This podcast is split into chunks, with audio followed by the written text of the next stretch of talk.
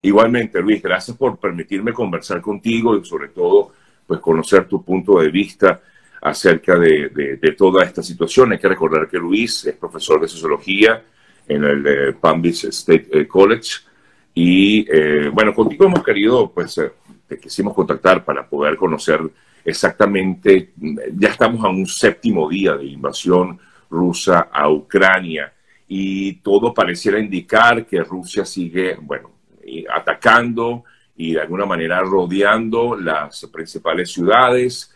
Esta ha sido, eh, digamos, la actuación de Rusia. los ucranianos siguen resistiendo.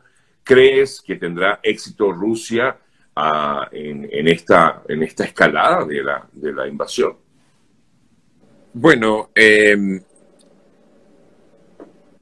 no es claro para nada.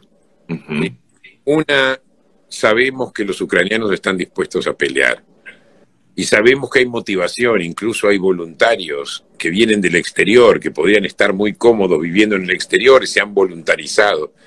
Eso demuestra como un espíritu de lucha que me hace recordar, eh, eh, me hace recordar incluso momentos históricos cuando el pueblo polaco salió afuera a confrontar a los nazis en agosto del 44.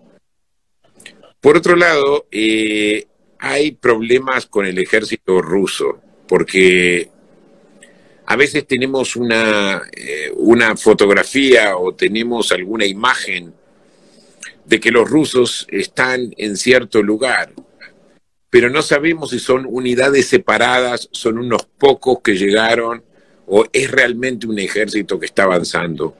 Parecería ser que el ejército ruso no avanza en forma poquito desprolija, avanza en filas y no, y no avanza en líneas como limpiando el terreno.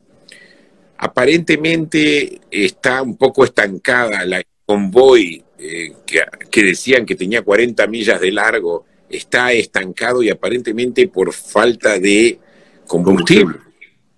Eh, lo cual estamos hablando de un planeamiento muy pobre. Eh, aparte hablando de falta de combustible en un país como Rusia, que en realidad es un, un, productor grande eh, y de diésel, ¿verdad? Que incluso muchos dependemos de, también de ese petróleo, incluyendo los Estados Unidos, que en este momento todavía seguimos importando el petróleo, indirectamente el petróleo ruso.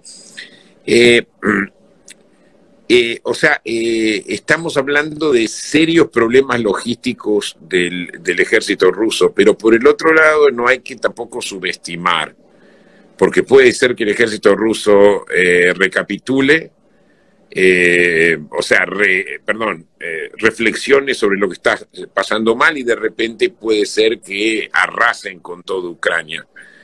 Por eso yo pienso que es importante seguir proveyendo armas a los ucranianos y que los ucranianos en este momento traten de destruir cuanto máximo del ejército ruso. Por ejemplo, ahora si el ejército ruso está un poco parado, este es el momento para, para destruir los objetivos rusos.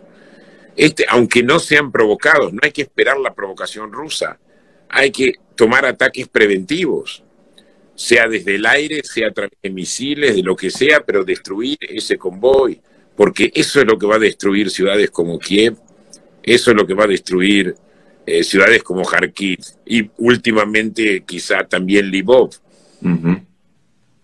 Ahora, eh, ¿cuál debería ser en todo caso, a su juicio, profesor, el, papel de, la OTAN en medio de todo esto? Porque hemos visto justamente lo que usted comentaba, el apoyo en armamento, el apoyo eh, económico por parte de los países de Europa.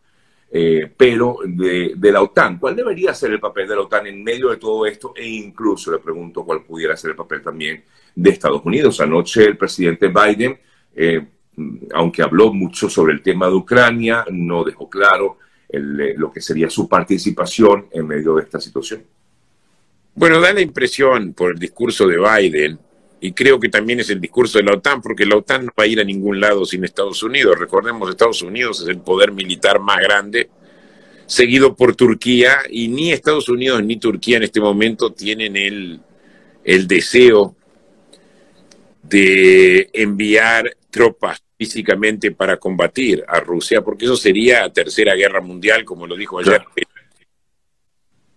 Ah, cuando Zelensky, por ejemplo, pidió incluso que haya una zona de no fly, o sea, de no vuelos, y fue totalmente rechazado por Pelosi, y fue rechazado también por Schumer, como diciendo esto se convertiría en una tercera guerra mundial. O sea, es claro, es claro que Estados Unidos no busca una confrontación con Rusia, sino una confrontación más indirecta a través de las sanciones, a través del envío de armas a Ucrania, y yo creo que más que esto no van a hacer. O sea, pueden llegar a aumentar las sanciones, por ejemplo, una sanción de la industria petrolera, que hasta ahora no fue sancionada. ¿Verdad? La industria petrolera no fue sancionada. Si, si se toman medidas de sancionar a la industria petrolera, que hay algunos elementos en Estados Unidos que dicen que hay que hacerlo ya, eh, eso es lo máximo que yo vería como, como una medida que tomarían Estados Unidos y la OTAN, pero no confrontación militar, y creo que Biden lo dejó bastante en claro para aquel que sabe leer entre líneas. Sí, sí, exactamente. Eh, pues perfectamente él aseguraba que que no iba a enviar tropas, lo ha dicho en otras ocasiones, que no va a enviar tropas y que, eh, eh, pues ya, yo creo que la única forma, y le consulto, profesor, la única forma en que realmente haya una actuación por parte de la OTAN o por parte de Estados Unidos es que haya eh, efectivamente algún tipo de ataque nuclear por parte de Rusia. sí, o que ataque a algún miembro de la OTAN. Exactamente. Y eso, eso es lo que dejó bien en claro Biden también. Si llega Rusia a atacar a algún miembro de la OTAN, la OTAN se pone en armas y responde. Esa sería la única razón por el cual, eh, recordemos, Ucrania no es miembro de la OTAN, entonces no es de defensa mutua. Pero allá lo dejó bien en claro. Ahora, si lo va a cumplir o no, eso es una gran pregunta. Recordemos, la OTAN ha estado muy dividida. Una de las grandes cosas yo creo que Biden logró fue unir a la OTAN incluso a miembros, a países que no son miembros de la OTAN también. Eh, esto es algo realmente que hay que aprovechar porque de alguna forma vemos que el liderazgo norteamericano está de vuelta después de haber sido deteriorado durante la época de Barack Obama y la época de Trump. Dos presidencias muy pobres con respecto a la política exterior. Sí. Y es la primera vez que a Putin y a Lavrov, dos monstruos, se los confronta de la forma como se los confronta hasta ahora, porque hasta ahora nadie de la forma como, como en este momento se le está confrontando. Y esto, esto es algo que quizás no lo esperaban. Ellos son como el monstruo que esperan que todos le tengan miedo. Sí. Y lamentablemente lo hemos confirmado por mucho tiempo, ¿verdad? Eh, pero ahora se terminó esto el, mito del oso ruso creo que se rompió en este momento. Gracias a Biden, gracias a la OTAN y, especialmente gracias a los ucranianos. Sí, que son los que definitivamente han hecho esta resistencia importante. Ahora, eh, ¿cuánto tiempo más puede durar esto? O sea, ¿realmente hasta dónde cree usted que pueda llegar Rusia eh, en medio de todo esto, eh, profesor? Es decir, eh, lograr eh, capturar o, dar de baja al presidente Zelensky sería el objetivo final. En un momento fue el objetivo. No sé si el objetivo sigue siendo ahora debido al apoyo que Zelensky ha logrado. Recordemos, Zelensky sigue hablando, Zelensky está continuamente en los medios de comunicación y dice aquí estoy, aquí estoy vivo. Estuvo ayer en la Unión, en la en el Parlamento Europeo, solicitó membresía en, la Unión Europea.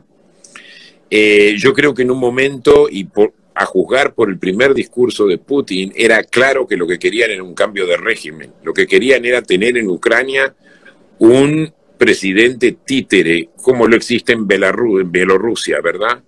Un presidente títere, un presidente totalmente leal a Putin. Ahora yo creo que las ambiciones esas quizá hayan cambiado. Ah, el problema es que Rusia se metió en un en un problema porque inició esta guerra y ahora cómo sale de esta guerra. O sea, puede salir de esta guerra muy fácil, eh, simplemente firmando un acuerdo con Zelensky y diciendo, bueno, la, eh, la OTAN no se expande hacia Ucrania, eh, hagamos un arreglo en las provincias del este de Ucrania, pero por el otro lado, si Rusia en este momento firma un acuerdo, también sale humillada, simplemente porque la idea es que militarmente no logró nada con Ucrania, un país eh, considerablemente militarmente inferior. Eh, o sea, el tema del honor ruso y de la gran Rusia que, que, que Putin en realidad intentaba proyectar, en este momento colapsó. Entonces, ¿cómo, ¿cómo puedo yo firmar, me estoy poniendo en la cabeza de Putin, un acuerdo de cese de fuego cuando en realidad estoy mostrando al mundo que mi ejército no pudo con Ucrania? Entonces, es, es ahí donde el Occidente tiene que pensar cómo hacer salir a Rusia de esta sin que salga humillada, ¿verdad? Porque la humillación de Rusia cuenta aquí y puede contar para el futuro, en qué momento van a volver. Recordemos, humillación también fue lo que Hitler les vende al pueblo alemán. Somos víctimas, hemos sido humillados, hemos sido traicionados por los acuerdos de Versailles, ahora hemos sido traicionados por la expansión de la OTAN. O sea, hay que darle cierta victoria a Putin y no necesariamente una victoria militar, pero alguna victoria política para que Putin se salga de esto y que todo vuelva para que todo vuelva a la normalidad sin que el orgullo ruso sea eh, dañado. Exactamente. Ahora, puede en todo caso eh, ¿Cree usted en esta reunión que se va a dar, por cierto, en el día de hoy entre delegaciones rusa y ucraniana, lograrse algo de esto que estamos hablando? O, esto pudiera esperar o pudiera darse, bueno, claro, se dan estas reuniones en medio de todavía bombardeos en diversas partes de, de Ucrania, ¿no? Bueno, yo creo que lo máximo que se puede lograr con Zelensky es un cese de fuego. Claro. Importantísimo. Pero la OTAN tiene que ser parte de la negociación para entrar, para finalmente darle una salida honorable a Putin de todo este menjunje. Eh, y hay que hacerlo de la misma forma como, eh, eh, sí, particularmente en todas esas culturas donde el honor juega un papel importante, no hay que humillar al enemigo, porque a veces las cosas se tornan peores. Recordemos, parte de la, parte de la razón por la cual el, conflicto árabe-israelí se ha prolongado de la forma como se prolongó es precisamente por la cantidad de humillaciones que el mundo árabe dio, derrotas militares frente a un ejército relativamente, un país más pequeño. Entonces hay que considerar estas cosas, porque estas cosas psicológicas, psicosociológicas, son importantes. El eh, gobierno de Ucrania ayer le pedía a China eh, colaboración en las eh, bueno, negociaciones, incluso mediar en el conflicto. ¿Cuál debería ser el papel de China que se ha mantenido hasta el momento distante de toda esta situación?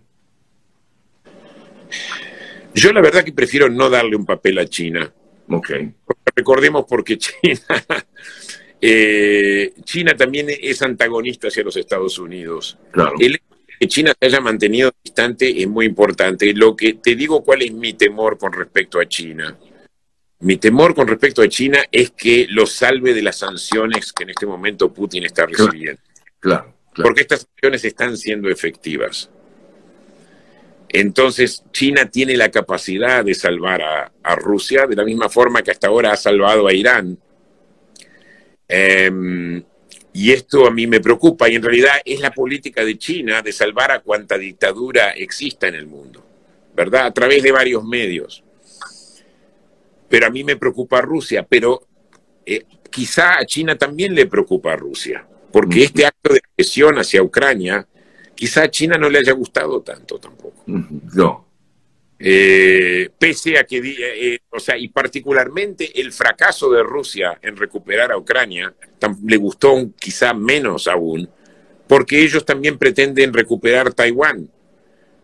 O sea, el fracaso de Rusia en Ucrania significa que los chinos se la pueden ver muy difícil si quieren recuperar a Taiwán. Y de hecho, Biden hizo otra cosa correcta en el, en el lunes, el lunes, cuando mandó una delegación a Taiwán a asegurar de que ellos serían protegidos por Biden por Estados Unidos en caso de una invasión o una agresión china hacia Taiwán. Eh, profesor, eh, ¿pudiéramos pensar que Rusia está prácticamente sola en medio de todo esto, con el apoyo solo de algunos países, algunas naciones? ¿Está sola? Sorprendentemente, sí. Sorprendentemente, sí. La verdad, yo no lo hubiera creído. Yo esperaba apoyo a Rusia por parte eh, incluso del gobierno de Argentina, el gobierno de Brasil, de América Latina un poco no el gobierno de Brasil, sino a gente como Lula, ni que hablar de la derecha europea, que son todos putinistas, te hablo de la extrema derecha, no de la derecha moderada. Nagil Farage, eh, Matteo Salvini en Italia eh, eh, y otros tantos, ¿verdad? sin embargo, ellos en realidad también se sintieron amenazados por la, por la invasión Rusia-Ucrania y se dieron vuelta. Orbán, por ejemplo, que había sido realmente trajo a Rusia de vuelta después de haberse liberado del comunismo 30 años atrás. Orbán en realidad abraza a Putin. Abraza a Putin porque Putin apoya dictaduras, que es lo que Orbán quería, o por lo menos democracias no liberales. Sin embargo, Orbán se une a las acciones, Orbán, el presidente de Hungría, se une a las sanciones, el primer ministro de Hungría se une a las sanciones. Y eso es algo muy importante. Y ni que hablar de Polonia también, pese a que Polonia fue amiga de Putin, pero fue enemiga de la, Unión Europea, pese a ser parte de la Unión Europea. Pero todos ellos se alistaron con la OTAN y se alistaron con, Estados Unidos. Lo cual yo pienso que esto puede tener consecuencias positivas para el futuro y particularmente para la democracia mundial, que es una de las estrategias de Putin, es destruir la democracia mundial, es apoyar cuanto más dictaduras eh, posibles y cuanto más apoyar candidatos no democráticos en el hemisferio occidental, tanto en Europa como en América Latina. Los tres países de América Latina que apoyaron la invasión rusa, Nicaragua, Venezuela y Cuba, todos reciben armas y apoyo de Rusia. Sí. Una última consulta, profesor Fleischman. Eh, ¿Cree usted que si Donald Trump estuviese en el poder, eh, esta situación se hubiese generado? Es decir, esta invasión rusa a Ucrania. Eh, bueno, esta es una muy buena pregunta y te voy a dar porque lo pensé. Y yo pienso lo siguiente. Si esto no hubiera ocurrido bajo Donald Trump, y de hecho no ocurrió en los cuatro años que Donald Trump estuvo, no es por las razones que Donald Trump da. Donald Trump dice, yo soy tan fuerte y soy tan inteligente que Putin no me hubiera hecho esto. Eso es incorrecto, en mi opinión. La única razón por la cual Putin no le hubiera hecho esto a Trump es simplemente para no, para no perjudicar políticamente a Trump, porque Trump ya estaba haciendo su trabajo. Estaba dividiendo a la OTAN, estaba peleando contra la Unión Europea, se había aliado junto con Stephen Bannon, que a propósito apoyó a Putin también, para en realidad apoyar a toda la extrema derecha europea, que es anti-Unión Europea. O sea, ¿por qué Putin iba a alienar al gobierno de Donald Trump, arriesgándolo a que pierda las próximas elecciones, que las perdió igual, mientras Donald Trump estaba haciendo su trabajo? Donald Trump era amigo muy cercano de Putin, o sea, por lo menos no lo tocaba. Y de hecho lo volvió a demostrar hace una semana cuando le volvió a dar apoyo a Putin, tratándolo de genio y de... O sea, si esto no hubiera ocurrido bajo Trump, que es posible, no por las razones que dio Trump, no porque Trump sea un hombre fuerte, en realidad Biden es un hombre mucho más fuerte, porque Donald Trump en realidad era un, aislacionista, alguien que no creía en el rol de Estados Unidos en el mundo, eh, hablaba simplemente de retraerse, de volver hacia atrás, de retirarse del mundo y de los asuntos del mundo. ¿Para qué necesitamos estar involucrados en algo como Ucrania? ¿Por qué tenemos que estar involucrados en el mundo? Él no veía ninguna justificación, al menos que sirva a los intereses domésticos de los Estados Unidos. No veía ningún rol de Estados Unidos o de la OTAN en el mundo.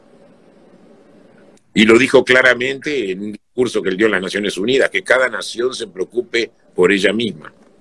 Así lo dijo. Incluyendo los Estados Unidos.